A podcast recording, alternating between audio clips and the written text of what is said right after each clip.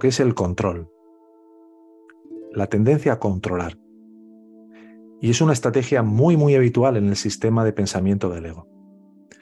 El control dice lo siguiente, como el ser o Dios o quien sea, ¿no? Como le queramos llamar, se ha ido o se ha olvidado de mí o me odia, definitivamente tengo que arreglármelas por mí mismo, porque creo que me ha dejado tirado en una cuneta, ¿no? Como si tu padre te cogiera con tres años, te llevara a un desierto y te soltara allí y saliera disparado en un coche y allí te quedaras así, ¿no? esa es la sensación cruda y dura que experimentamos con la sensación del vacío existencial. Mi padre me ha dejado, Dios, el ser, quien sea, me ha dejado y ahora me las tengo que arreglar por mí mismo. Y tratar de sacar ventaja a toda costa para garantizar mi supervivencia, porque si no me muero. Así que yo controlo, tomo el mando como este ego y el control finalmente es querer determinar por mi cuenta cómo deben actuar, pensar y sentir y ser los demás. Suena fuerte, ¿eh?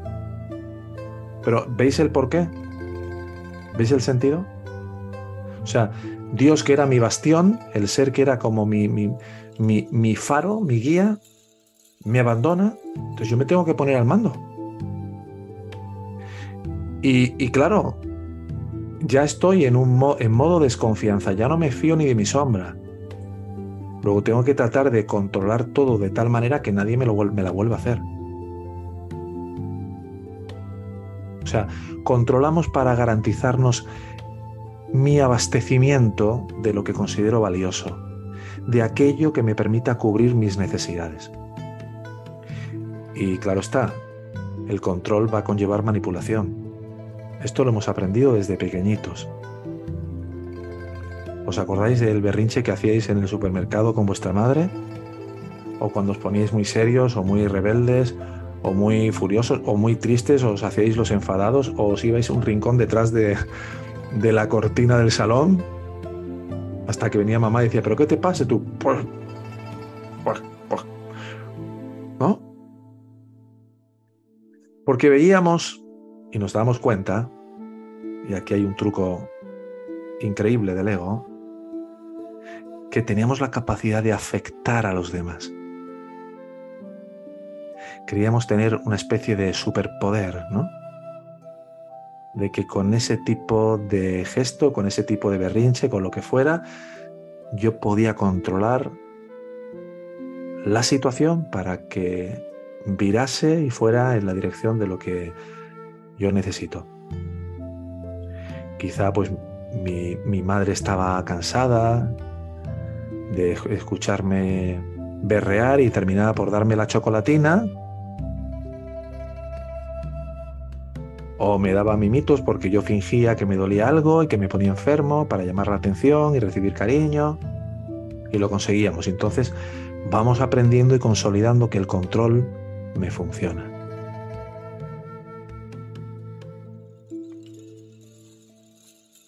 La cantidad de veces que estamos queriendo controlar subrepticiamente, bajo cuerda, sin que nadie se dé cuenta, incluso sin darnos cuenta nosotros eres amable con alguien porque quieres obtener algo de él y te cambia la carita. Y si no necesitas nada de esa persona, ya tu carita no es tan agradable. Ya no eres tan simpático. Si buscas la aprobación de alguien o, o simplemente somos amables para sentirnos que somos buenas personas y así aliviar un poco el montonazo de culpa que llevamos a la chepa. Y así avanza nuestra creencia de que tenemos el poder de afectar al otro para nuestra propia conveniencia, ya sea por las buenas o por las malas, da igual. Como decía un maestro, creemos que dando pataditas al ego del otro podremos obtener y saciar nuestras necesidades.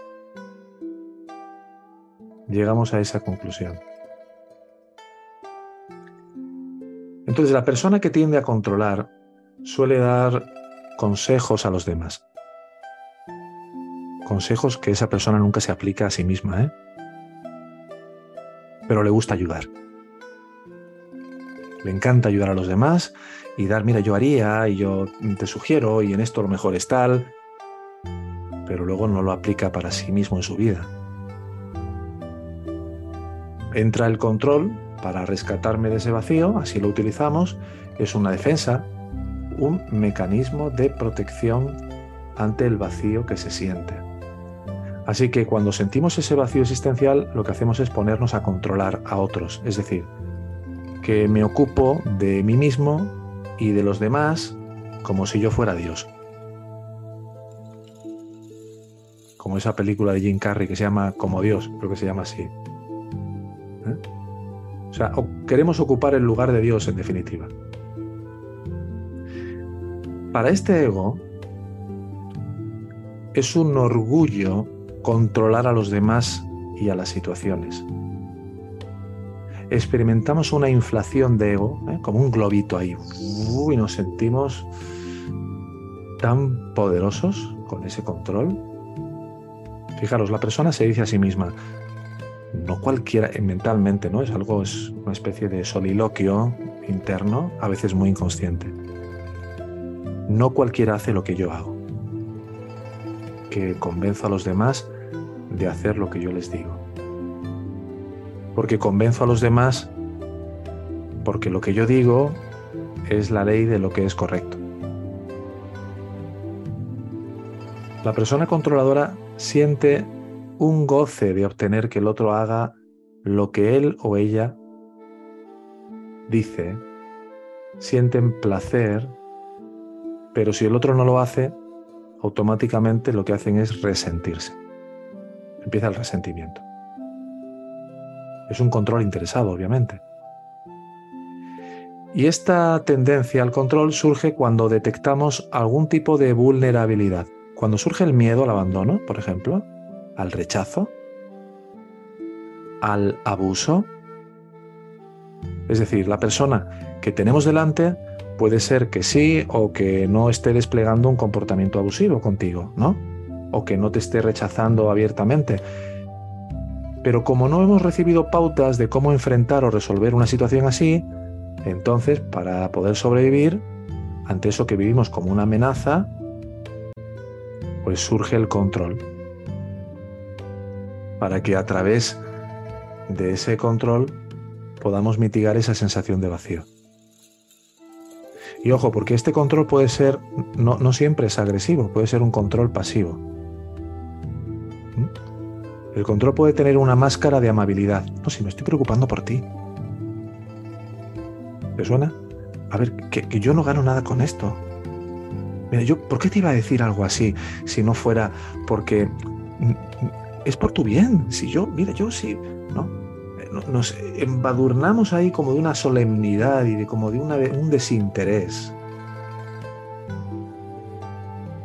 Cordialidad, sensibilidad, y lo que se busca en el fondo es que hagan lo que yo digo. Con esa carita de inocencia, de buenismo.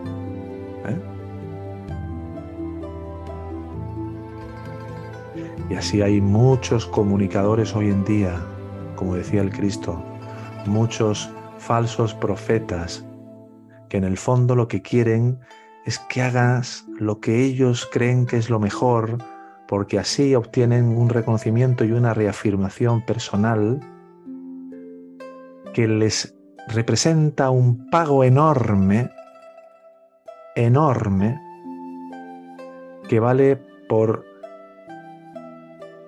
lingotes y lingotes de oro.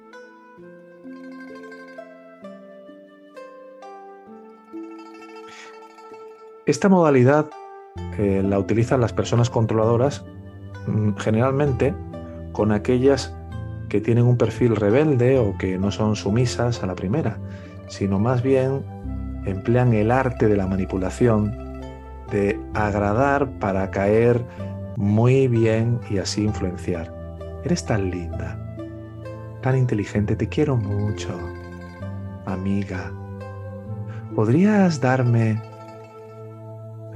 ¿Os suena esa llamada en la que después de no sé cuántas formas de interés por ti y demás termina, ay, por cierto, el libro aquel que, que te dejé, ¿no lo tendrás todavía por ahí? Eh, ¿Lo tienes por alguna parte? ¿Te suena haber participado de esto?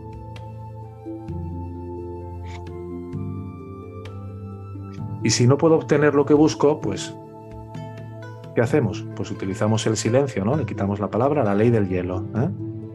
Nos quedamos callados o le dejamos de hablar para que finalmente sienta que, estamos ofendidos o...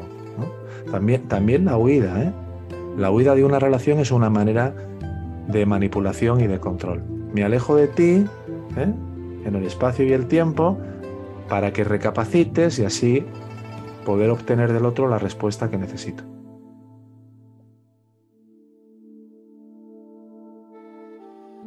Este control es un patrón que conforme lo vamos apoyando, lo empleamos en nuestra vida diaria, como decía antes, muchas veces de forma inconsciente, sin darte cuenta, y lo vamos reforzando una y otra vez, una y otra vez, tanto si nosotros lo actuamos como si participamos del control de los demás. Ojo con esto, ¿eh? porque a veces decimos, no, es que mm, si yo no ejerzo control sobre el otro, pero es que cuando tú te dejas manipular, tú estás participando del reforzamiento de ese automatismo, de ese patrón egoico en ti. Si participas del control, alimentas al ego también. Y por lo tanto lo que vas a obtener de esa relación va a ser sufrimiento y dolor, ya sea que participes de una forma activa como de una forma pasiva.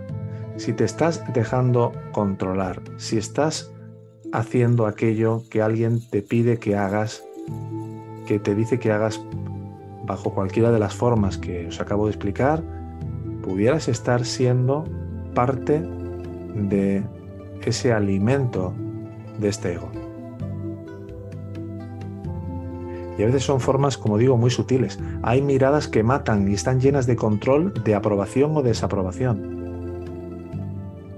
Y si no recuerda, no sé, igual la mirada de tu padre o de tu madre o de una tía o de un abuelo o de, ¿no? Esa mirada que cuando hacías algo bien decía, mm", y tú dices, ah, ya soy bueno, ya soy admitido. O miraba con el ceño fruncido y decía, algo, debo estar mal, debo tener un problema. Todo control engloba el miedo. El control, cuando escuchemos o sintamos cualquier cosa que tenga que ver con, el control, siempre estamos hablando de miedo. El miedo a ser ignorados, el miedo a ser rechazados, a no ser vistos, a no ser alguien. A través del control estamos buscando ser importantes, ser necesarios para alguien, ser alguien en definitiva necesitamos controlar porque internamente hay un caos en nosotros. Y entonces, como hay incoherencia, hay falta de fe, hay falta de confianza o hay falta de amor porque no sé quién soy, porque no me estoy atendiendo por lo que realmente soy y no sé lo que realmente quiero, pues desde, esa sensación de ausencia, todo es una sensación de falta que hay que rellenar. Cada vez que olvido que soy uno más en la escuela, por ejemplo, que no soy el más ni el menos con respecto a un hermano. Ojo, ¿eh? ni el más ni el menos. No ha habido una sola sesión, o diría que casi ninguna, de todas las que he tenido en la última semana, o últimas dos semanas, en las que no haya cualquier forma de, o los demás están muy avanzados en esta escuela, o yo ya voy casi de salida y la teoría ya me la sé y más o menos ya voy terminando. Y mientras estemos experimentando esa sensación de ser, de no ser uno más, automáticamente estoy, voy a estar maquinando bajo el rango del miedo. Cuando soy uno más, ahí es donde radica mi libertad. Con esta máxima, vamos a poder ir erradicando esta lamentable creencia y falsa de tener o de querer ocupar el poder del ser como ego. Soy uno más, el único ser,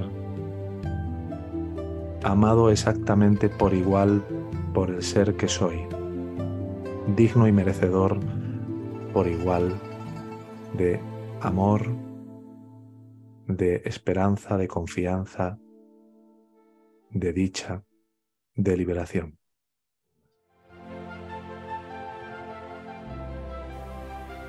Yo soy tú mismo. Escuela de Sabiduría de la No Dualidad. Grupos de estudio y prácticas de las enseñanzas. Info hola arroba yo soy tú mismo.